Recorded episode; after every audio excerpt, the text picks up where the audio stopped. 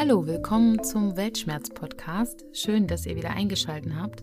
Ich wünsche euch auf diesem Wege erst einmal ein wundervolles, gesundes neues Jahr. Ich hoffe, ihr seid gut in das neue Jahr gestartet, habt ein bisschen gefeiert. Durch die aktuelle Corona-Zeit ist es ja doch ein bisschen äh, beschränkt und wir müssen uns alle im kleineren Kreis aufhalten und auch feiern. Deswegen hoffe ich, dass ihr trotzdem wunderschön gestartet seid in dieses neue Jahr und wünsche euch natürlich all, alles Liebe und alles Gute für alles das, was kommt. Heute habe ich äh, eine neue Folge für euch mitgebracht. Diese wird etwas anders sein als die vorherigen Folgen. Sie ist eine sehr persönliche Folge, die ich ähm, aufgrund der Länge in zwei Teile splitten werde. Und heute starten wir mit Teil 1. Ich hoffe, ihr könnt auch hören, dass der Sound sich etwas verbessert hat. Äh, wir haben über die Feiertage ein bisschen am ja, Soundsystem getüftelt, mein Freund und ich. Und äh, ich hoffe, dass ihr das auch hören könnt und die bessere Qualität genießt. Also jetzt geht's los mit meiner neuen Folge 365 Teil 1.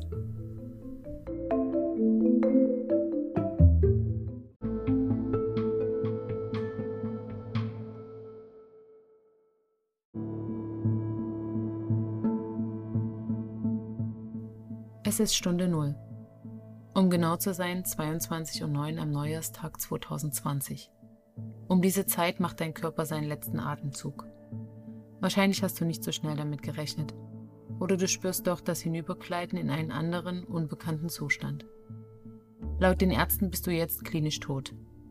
Deine Organe schalten sich nacheinander ab, aber du merkst es nicht mehr, denn du schläfst einfach weiter. Von einer Minute zur anderen bist du eine leblose Körperhülle in einem Krankenhausbett. Deine Seele im Grau zwischen Neonlicht und Sauerstoffsonde. Tag 0, 22.35 Uhr. Ich bin gerade auf dem Weg ins Bett, nachdem ich den ganzen Abend im Internet zu Trauerbewältigung, medizinischen Hintergrundinformationen und Erfahrungsberichten nach dem Tod eines Angehörigen gelesen habe. Mein Telefon klingelt. Ich höre es nie, da es immer lautlos gestellt ist.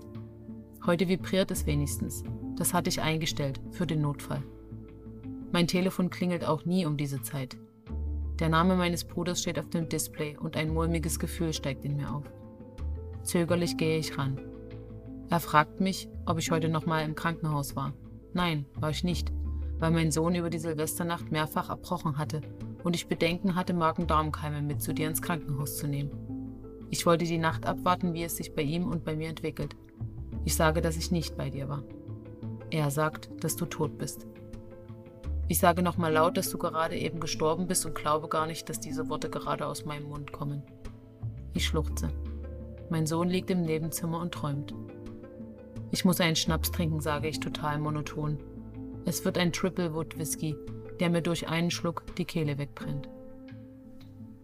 Der Schmerz tut gut und hilft kurz, den anderen Schmerz zu überdecken. Ich liege auf der Seite und starre ins Leere. Träne tropfen aufs Bettlaken und ich schlucke. Das neue Jahr ist noch nicht einmal 24 Stunden alt. Tag 1. Erschöpft wache ich auch wieder auf. Mein Sohn kommt wie jeden Morgen in das große Bett zum Kuscheln und ich drücke ihn ganz fest an mich. Meine Tränen fließen in sein Haar. Ich muss dir heute sagen, dass Opa Kautz tot ist, denke ich. Opa Kautz hattest du dich selbst irgendwann einmal genannt und das passte auch zu dir. Kauzig warst du allemal. Danach muss ich ins Krankenhaus fahren, um deine Habseligkeiten abzuholen. Draußen ist klirrend kalter Januar. Die Ärztin spricht mit uns, wie deine letzten Stunden verlaufen sind, und ich höre nur Wortfetzen.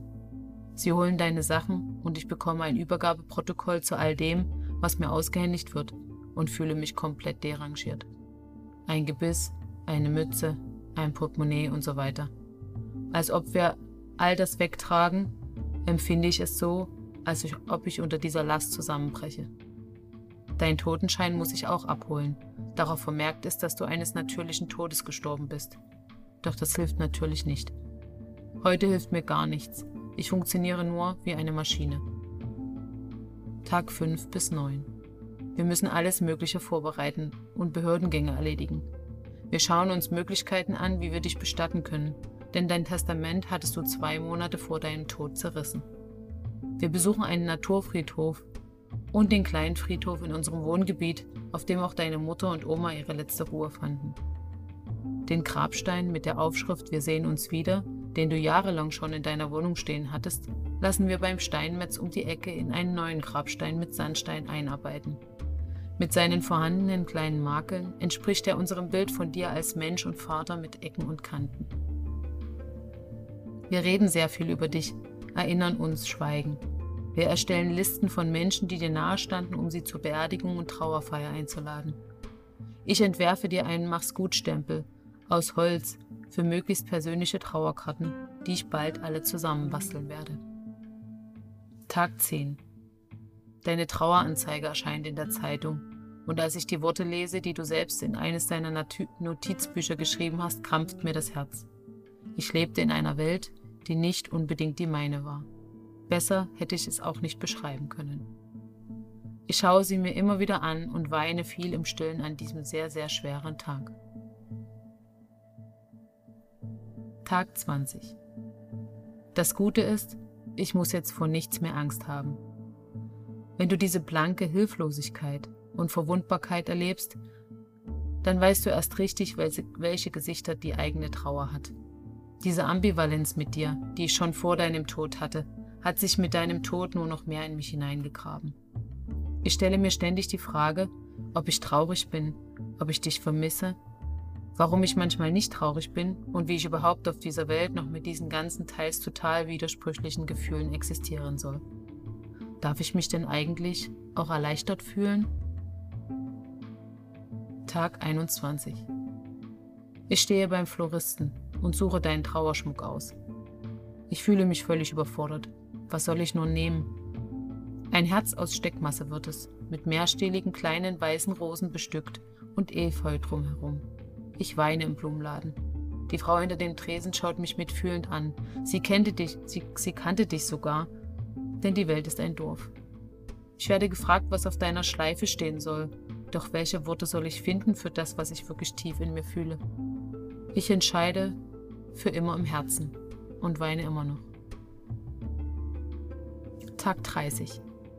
Am Tag deiner Beerdigung fühle ich mich wie in einem falschen Film. Ich fahre gegen 11 Uhr nochmal in die Autowaschanlage, damit wir im von dir geerbten Auto würdevoll unterwegs sein können.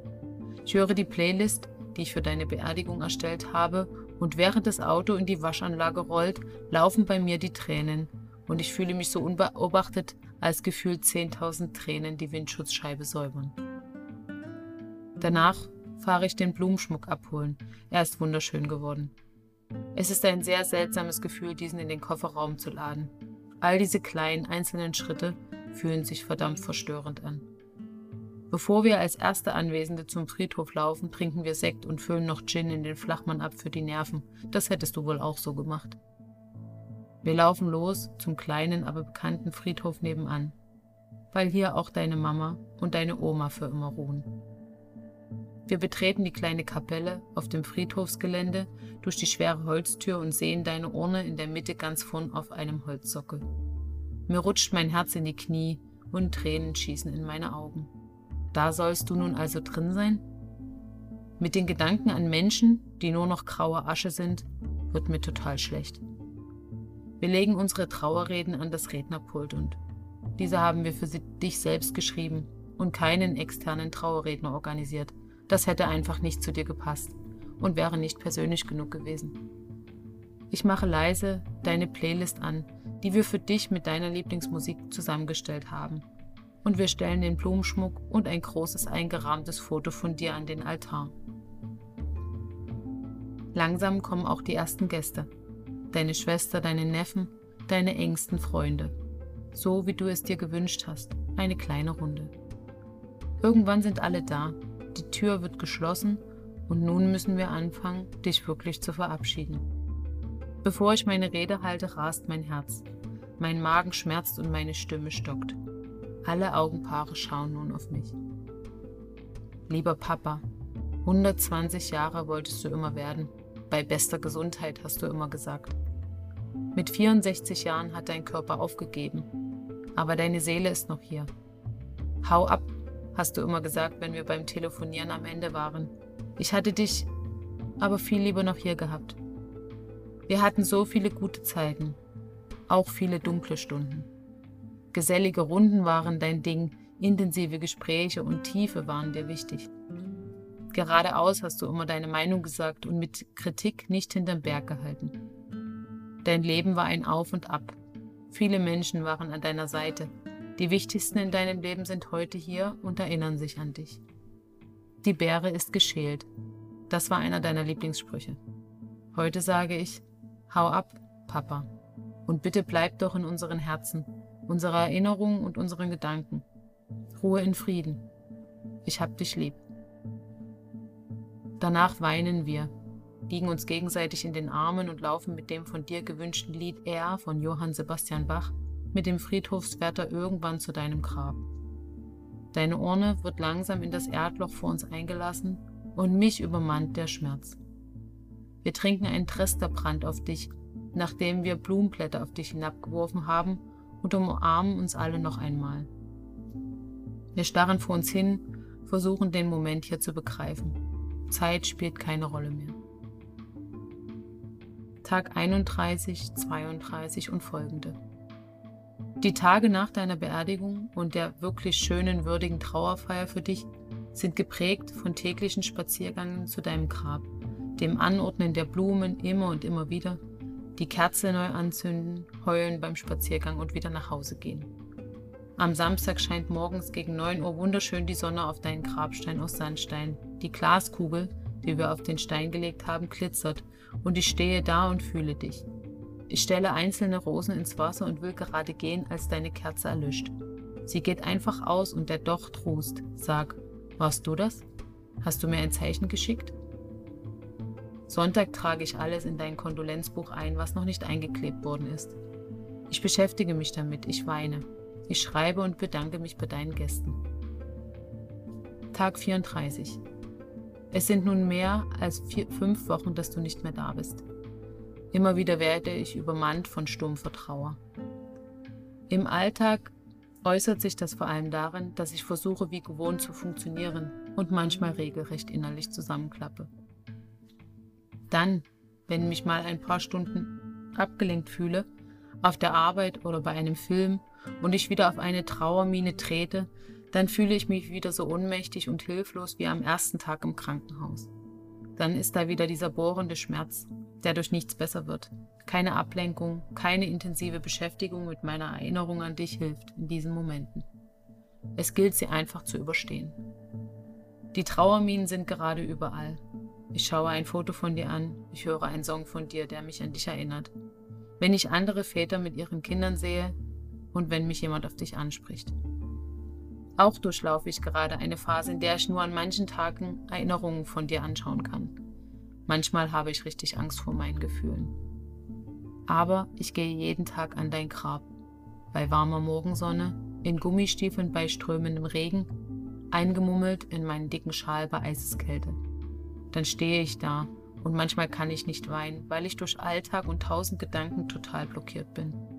Und manchmal läuft es einfach. Und ich kann und ich weiß nicht wohin mit mir. Dann laufe ich total lange auf dem Friedhof herum und zähle die Engel. So hast es du immer auch mit deinem Enkel gemacht. Tag 41. Derzeit fällt es mir einfach unglaublich schwer, meinen Freunden oder irgendjemand anderen von deinem Tod zu erzählen. Ich habe oft das Gefühl, sie mit meiner diffusen Trauer zu belasten oder auch zu überfordern. Und ich ertrage eben auch gerade gar keine Floskeln und nett gemeinten Phrasen. Dann bin ich verletzt und erwarte zu viel. Ich verfalle dann schnell dem Gedanken, dass sich sehr viele Menschen von diesen grässlichen Hilflosigkeitsgefühlen, denen man mit Trauernden ausgesetzt ist, fernhalten wollen. Das dürfen sie auch. Das ist ihr gutes Recht. Und ich fühle mich auch besser, wenn ich nicht über dich reden muss. Tag 42. Heute war ich morgens nach der Arbeit an deinem Grab und musste die erste weiße Rose, die mit einer schwarzen Kordel geschmückt war, entsorgen. Die Kordel habe ich um dein neues LED-Kerzenlicht gebunden. So geht dir nie das Licht aus und du gehst quasi mit der Zeit. In einer Welt, in der echtes Kerzenlicht zu schnell durch Wind und Regen erlischt, ist es eine pragmatische Lösung. Ich denke, du hättest die Lösung gemocht. Außerdem erinnere ich mich daran, dass am 8. Dezember letzten Jahres, dem zweiten Advent und deinem vorletzten Mal im Krankenhaus, ein Bild mit deinem Handy gemacht hast. Es war eine warm leuchtende LED-Kerze auf einer Weihnachtsserviette zu sehen. Du hast es wahrscheinlich aufgenommen, als du allein im Aufenthaltsraum warst. Wahrscheinlich hast du dich einsam gefühlt. Und sehr wahrscheinlich warst du es sogar. Adventssonntage sollte man zu Hause mit Weihrauchduft und Plätzchen verbringen, in Familie, mit Liebe. Als ich das Foto per WhatsApp empfing, war ich sofort traurig und stellte mir vor, wie es mir gehen würde, wenn ich dort alleine säße. Mit kranken Beinen, kaputtem Herz, schweren Gedanken. Du hast mir unglaublich oft so leid getan. Und jedes Mal hat mein Herz und mein Hirn mit Schuldgefühlen gekämpft, weil ich den Adventssonntag schön verbringe, Weihrauchduft in der Luft schwebt, ich Plätzchen esse. Weil ich mir erlaube, nicht jeden Tag bei dir im Krankenhaus zu sitzen, weil ich mich auch um mich sorge, meine Beziehung und die Kinder. Ständig haderte ich aber mit mir, ob ich damit nun zu egoistisch sei. Heute weiß ich, dass ich nur versucht habe, meine Bedürfnisse wahrzunehmen. Dafür darf sich eigentlich niemals jemand schämen. Am Nachmittag hatte ich den ersten Probetermin bei meiner neuen Therapeutin. Eine sehr sympathische, etwas alternativ wirkende Frau Ende 50, die mir 50 Minuten mit Hilfe ihres bereitgestellten Therapeutenweckers zum Kurzabriss meines Lebens schenkt. Den Wecker haben wohl alle Therapeuten bei sich in den Praxen, damit sie die Zeit nicht vergessen und natürlich auch, damit unser Gesundheitssystem funktioniert. Ich erzähle von meinen vorherigen Therapien, wegen meiner Essstörung, von Depressionen und von Angst. Ich rede über dich, Mom und eure lieblose Ehe. Sie schreibt mir, als ich über meine Bezie schwierigen Beziehungen zu Männern rede. Ich rede wirr durcheinander, weil ich nicht weiß, wo ich anfangen soll. Umso hektischer und schneller ich ihm erzählen werde, umso ruhiger wird sie. Sie gibt mir das Gefühl, dass sie ernsthaft ganz bei mir ist. Sie, diese vorgeschriebenen abbrechenbaren 50 Minuten wirklich an meiner Geschichte interessiert ist. Es erstaunt mich, da ich schon mit vielen Therapeuten geredet habe, doch nur bei wenigen hatte ich auch das Gefühl, dass ich nicht nur Patient 5 von 8 bin. Das brauche ich, um mich ganz zu zeigen und meine Maske fallen zu lassen. Ich habe ja auch gesagt, dass ich gerade schwer an meine eigenen Gefühle herankomme und auch nur schwer darüber reden kann. Als ich von dir rede, spürt sie vor allem eins, meine Wut. Und sie hat recht, ich bin wütend. Weil ich mich oft klein gefühlt habe und das oftmals durch dich und deine verbalen Verletzungen. Weil ich von fehlender Wertschätzung spreche, die ich mir mein ganzes Leben von dir gewünscht hätte. Ich bin wütend, weil wir nie so offen darüber geredet haben und ich nun weiß, dass es zu spät dafür ist.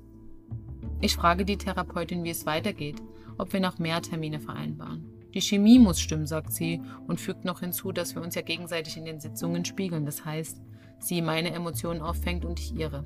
Dass man sehen müsse, was ich bei ihr auslöse und sie bei mir, dass es Zeit brauche. Zuletzt sagt sie etwas, was mich mitten ins Herz trifft. Wenn Sie mit einem guten Gefühl hier hinausgehen, dann könnte diese Beziehung heilsam für Sie sein. Und ich gehe mit einem guten Gefühl.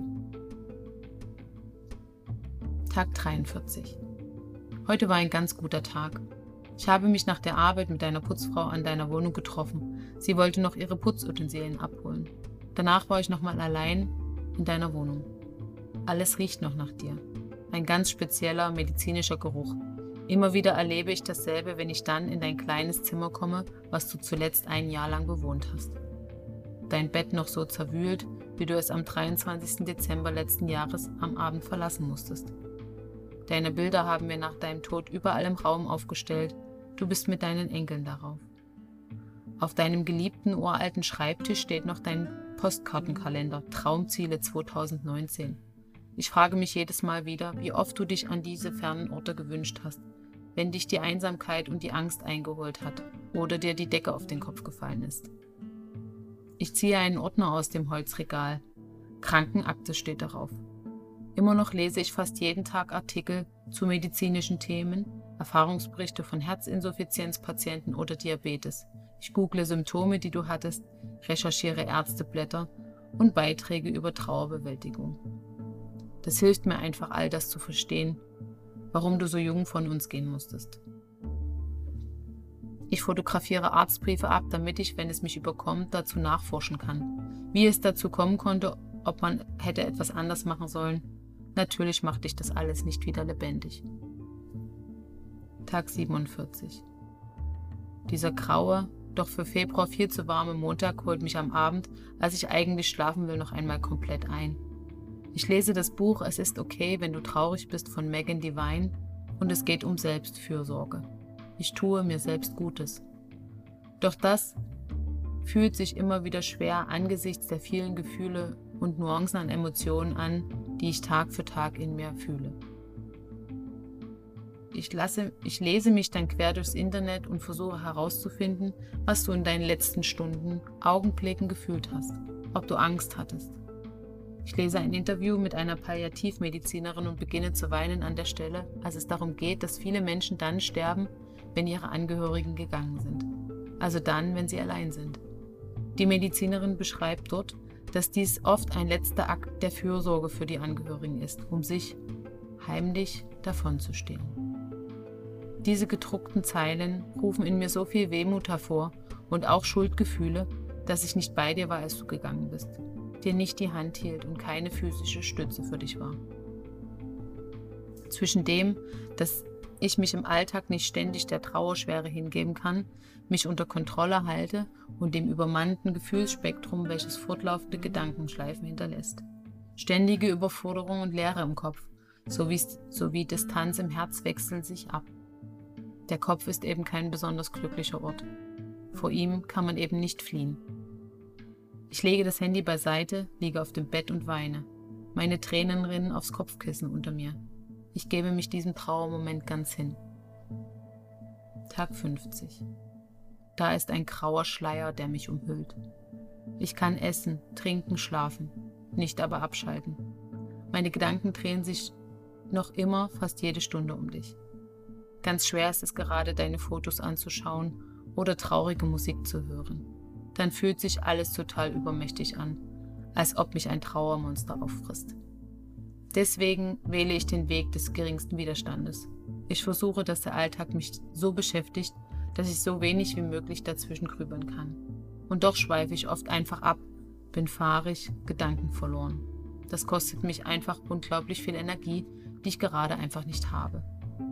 Ich denke, diese stille Trauer unter vorgehaltener Hand, dem krassen Alltag mit Arbeit, Verpflichtung und Stress, wandelt mich. Sie hat ein großes Loch in mein Herz gerissen, wo es schon Löcher gab und nichts hilft wirklich, diese zu stopfen.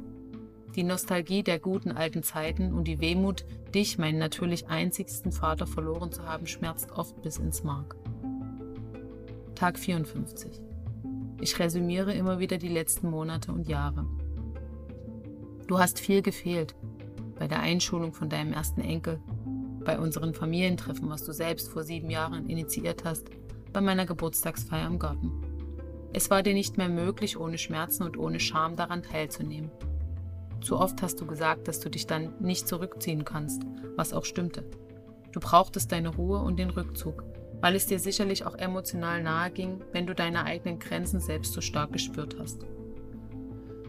Ich glaube, du warst schon lange einsam, vor allem aber einsam in dir selbst.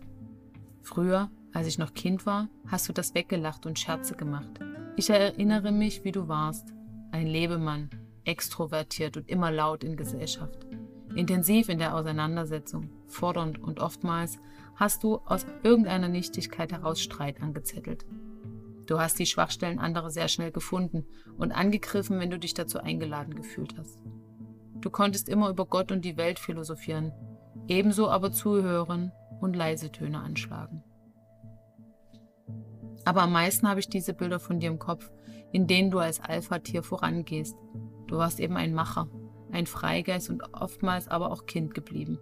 Dann hast du im Auto, in dem ich und meine Freunde saßen, einfach laut die Musik aufgedreht und wir fanden das so cool. Deine offene, unkonventionelle Art habe ich als Kind oft bewundert. In dieser Zeit warst du wohl der Vater, zu dem ich zweifellos aufgeschaut habe. Tag 58. All deine Blumen und Kondolenzgrüße sind welk und nun bereit, bunten Leben aus weiß-lilanen Stiefmütterchen und Gänseblümchen zu weichen. Ein Herz, angefüllt mit schwarzen und weißen Steinen, umrankt von dem Eva-Herz von dem Tag deiner Beisetzung, schmückt deinen letzten Ort der Ruhe. Ich weine. Endlich kommt wieder all das mal raus, was sich im Alltag anstaut. Ich lasse die Tränen einfach laufen und genieße das Vogelzwitschern bei dir. Der Frühling ist bald da. Der erste, mein erster Frühling ohne dich. Die Amsel singt jetzt ganz laut, dass ich nicht mehr traurig sein soll. Ein wenig sitze ich noch auf der Friedhofsbank und schreibe. Gerade, gerade jetzt bin ich ganz nah. Ich bin hier und du bist hier. Der Moment verbindet uns einen Augenblick in stillem Frieden und Schweigen. Tag 70. Die Zeit rennt an uns allen vorbei. Gerade ist es tatsächlich 22.19 Uhr und du bist heute genau 10 Wochen und 10 Minuten lang nicht mehr bei uns. Gestern habe ich beim Nachlassgericht den Erbschein beantragt. Diese Termine sind es, wenn in mir das Bewusstsein voll in die Magengrube boxt. Ich fühle mich dann jedes Mal wie ein Roboter, der funktioniert, abarbeitet. Da haben wir wieder was geschafft. Aber innerlich schmerzen die emotionalen Wunden nachhaltig und die Narben der Vergangenheit machen sich deutlich bemerkbar. Zwar habe ich verstanden, dass du gestorben bist, aber ich verstehe noch nicht, dass ich nun keinen Vater mehr habe. So viele Menschen um mich herum haben ja ganz selbstverständlich einen. Ich kenne nur wenige, die keinen mehr haben. Da ist immer noch das Gefühl, in eine offene Wunde zu fassen, wenn die Wehmut und Traurigkeit mich wieder erfasst. Dann bekomme ich Angst, dass es mich umwirft. Als Folge dieser Sorgen vermeide ich die direkte Konfrontation damit weitestgehend. Viele meiner Freunde, gar Familie, fragen auch nicht mehr so oft, wie es mir geht. Für viele ist dein Tod passiert. Sie leben weiter, so wie ich auch. Sie sehen mich, wie ich lache, esse, trinke, arbeite und Freunde treffe. Keiner sieht jedoch, dass ich jeden einzelnen Tag noch immer abschweife und grüble, um deinen Tod zu verstehen. Keiner spürt und sieht diese anhaltende Sinnlosigkeit, die irgendwie über allem schwebt, seitdem du tot bist. Nein, ich bin nicht depressiv. Ich glaube nur oft, dass ich für die Welt zu fragil oder hochsensibel bin. Weil ich über das Paradoxon erschrecke, wie schnell dein Tod abgehakt wird, wie alle unbeirrt ihren Weg weitergehen, sogar ich. Und auch ich meinen Trauerweg doch am Ende ganz alle alleine gehen muss. Die Sanduhr läuft. Und die Uhr, sie tickt gegen uns alle. Tag 76. Das Land, Europa und sogar die ganze Welt wird vom Coronavirus überrollt. Seit Tagen arbeite ich im Homeoffice. Die Kinder bleiben zu Hause und der Alltag ist noch anstrengender als üblich. Jeden Tag neue Einschnitte im normalen Leben. Bald werden wir vielleicht auch ein Ausgehverbot haben, wie es aktuell zum Beispiel in Frankreich und Spanien schon der Fall ist. Und mittendrin meine Trauer um dich.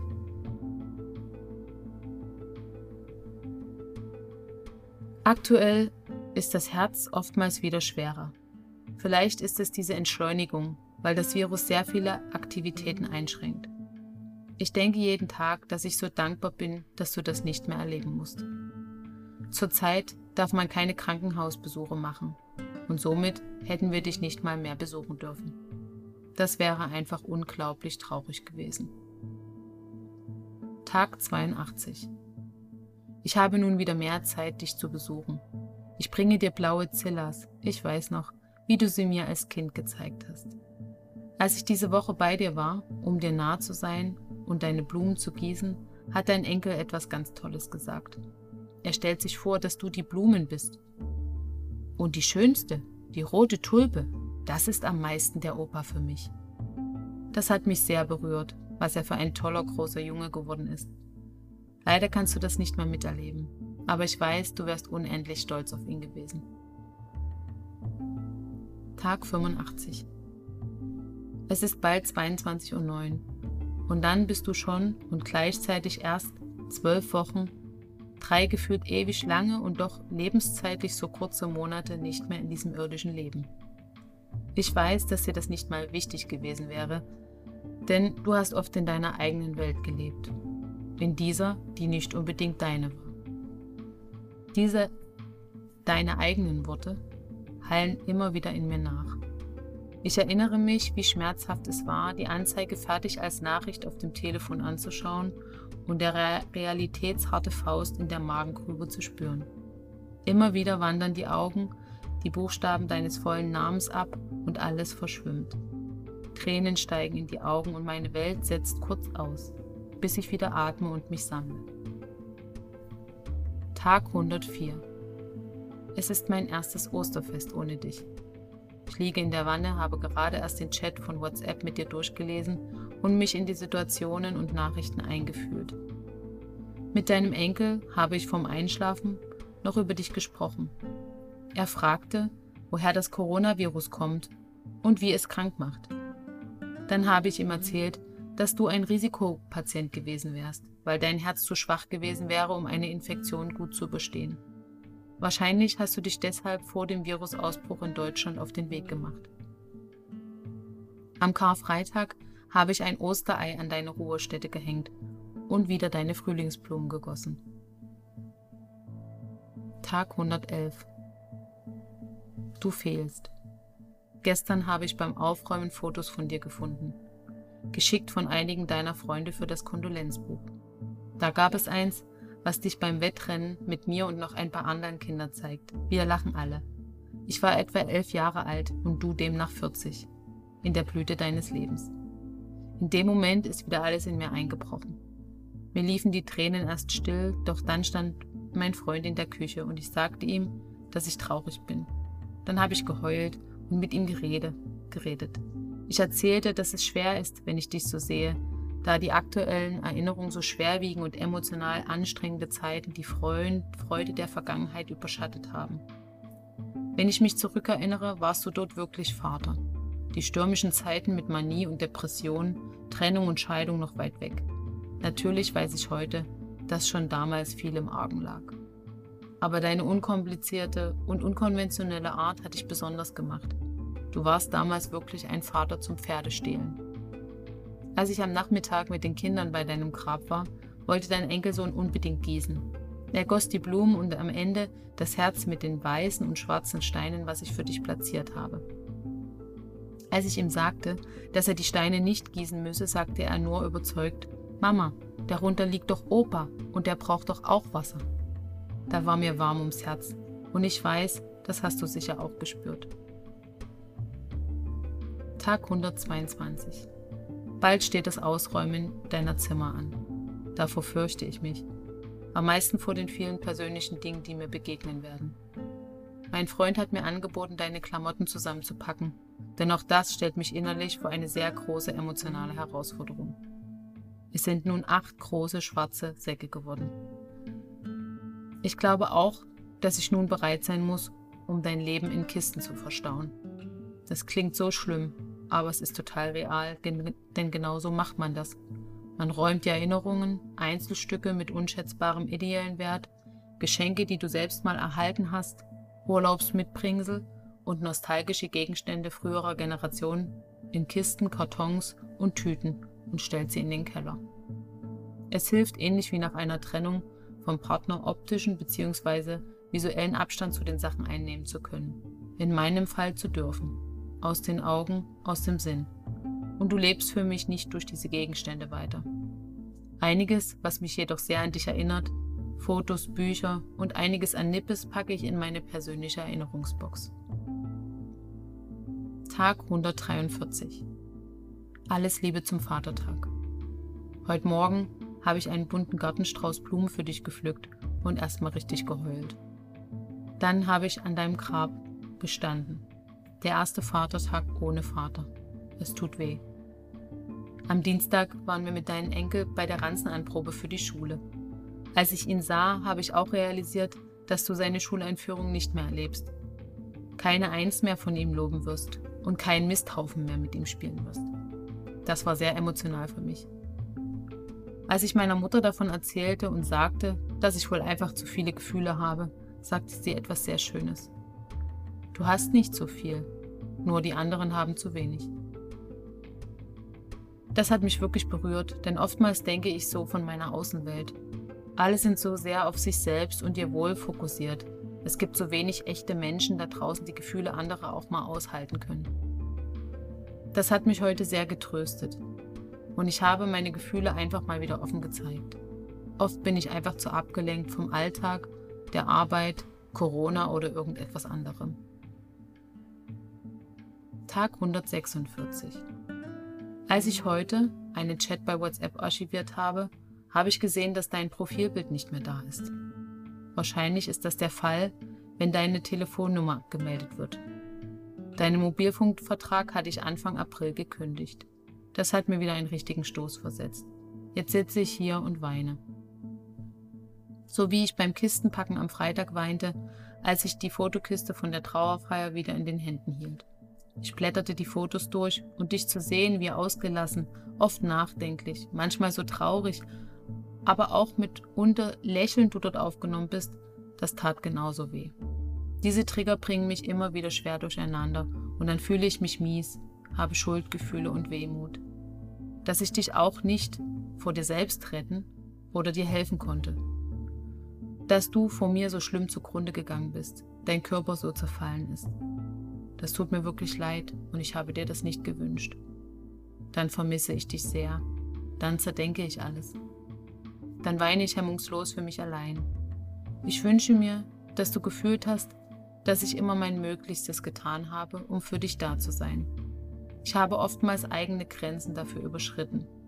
Und das vor allem emotional. Oftmals war ich heillos überfordert. Aber ich war loyal. Ich war da. Und ich denke jeden Tag an dich. Tag 151. Hier am Abend, wenn ich schlafen gehe, bohren sich Fragen und Erinnerungen in meinen Kopf. Am Tag denke ich auch an dich, doch in der Nacht ist man seinen Gedanken einfach schutzlos ausgeliefert. Immer wieder sehe ich dich dann vor mir, höre deinen Husten, erinnere mich an deine letzten Worte. Ich möchte mich an das Schöne erinnern, aber das Schwere überwiegt. Was mich immer noch so intensiv bewegt, ist das Bild von dir, was langsam in sich zusammengefallen ist. Dein Körper wie ausgemergelt, dein Bauch dick vom Aszites, deine Haut grau. Du hast so schlecht, schwach und traurig ausgesehen. Du hast deine Hausärztin gefragt, ob das Sterben weh tut. Das hat sie mir erzählt und es hat mich sehr berührt, denn es zeigt, dass es dir nicht egal war und dein Wert nicht nichtig. Was genau du dir selbst wert warst, werde ich wohl niemals wissen. Dieses Wissen hast du mit dir fortgetragen. Zwischen den Zeilen liegt immer wieder diese Ambivalenz. Und ich idealisiere, weil die Nostalgie das, was mir so lange so wehgetan hat, alles seicht umspült. Du warst es dir nicht wert, dass du dich gut um dich selbst kümmerst.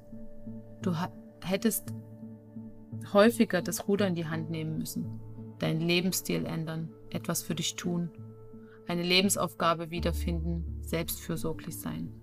Aber das konntest du wohl nicht. Denn all das, was du getan hast, war eine Art Destruktion. Viel zu intensiv leben, zu viel rauchen und trinken, wenig gesundes Essen keine Struktur im Alltag durch die Brennung wegen der bipolaren Störung. Doch was wäre, wenn du gesünder gegessen hättest? Was wäre, wenn du aufgehört hättest zu rauchen?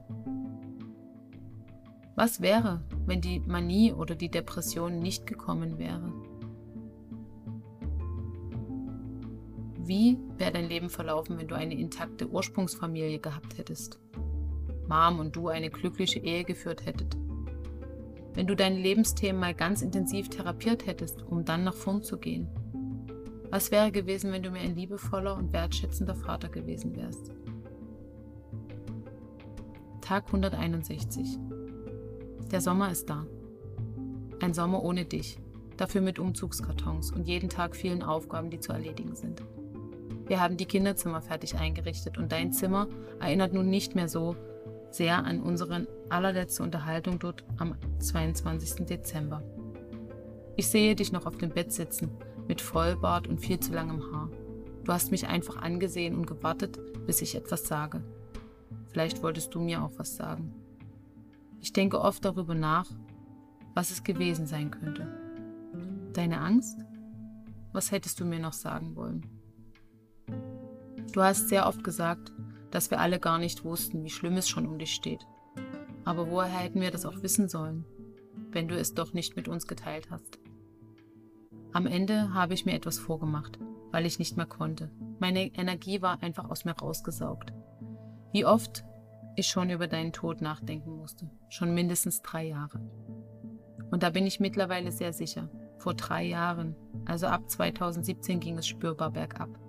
Dein Körper hat langsam, aber stetig abgebaut. Du hast deine Gewohnheiten dabei nicht geändert. Du bist nicht vernünftiger geworden. Ich konnte dir nicht helfen, denn ich habe immer mein menschlich Möglichstes getan. Nun bist du tot und es ist auch fünf Monate danach oftmals immer noch nicht begreifbar. Tag 172. Morgen ziehen wir um. Ich kann es noch gar nicht richtig glauben. Jeden Tag arbeiten wir daran und dennoch ist es immer noch so real.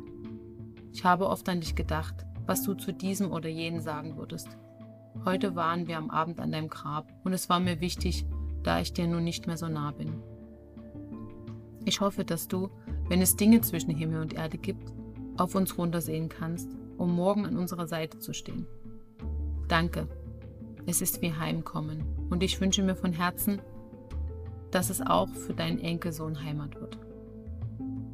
Tag 181. Der Umzug war wirklich intensiv und anstrengend. Nun haben wir bereits eine Woche in der neuen Wohnung, deinem alten Zuhause gewohnt, gearbeitet, geschlafen.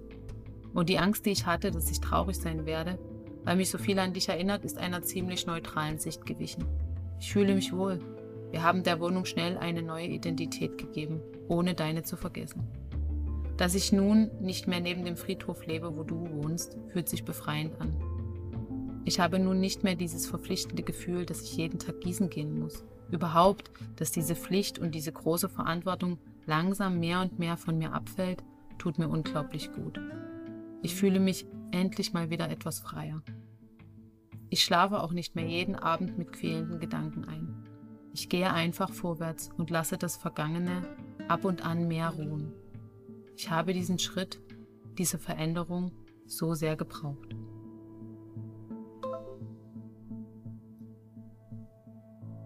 So, ihr Lieben, das war Teil 1 meiner Podcast-Folge 365 und ich hoffe, es war euch nicht zu schwer. Es war sehr persönlich und Teil 2 wird in Kürze erscheinen. Ich wünsche euch noch einen schönen Tag und viele, viele liebe Grüße. Tschüss!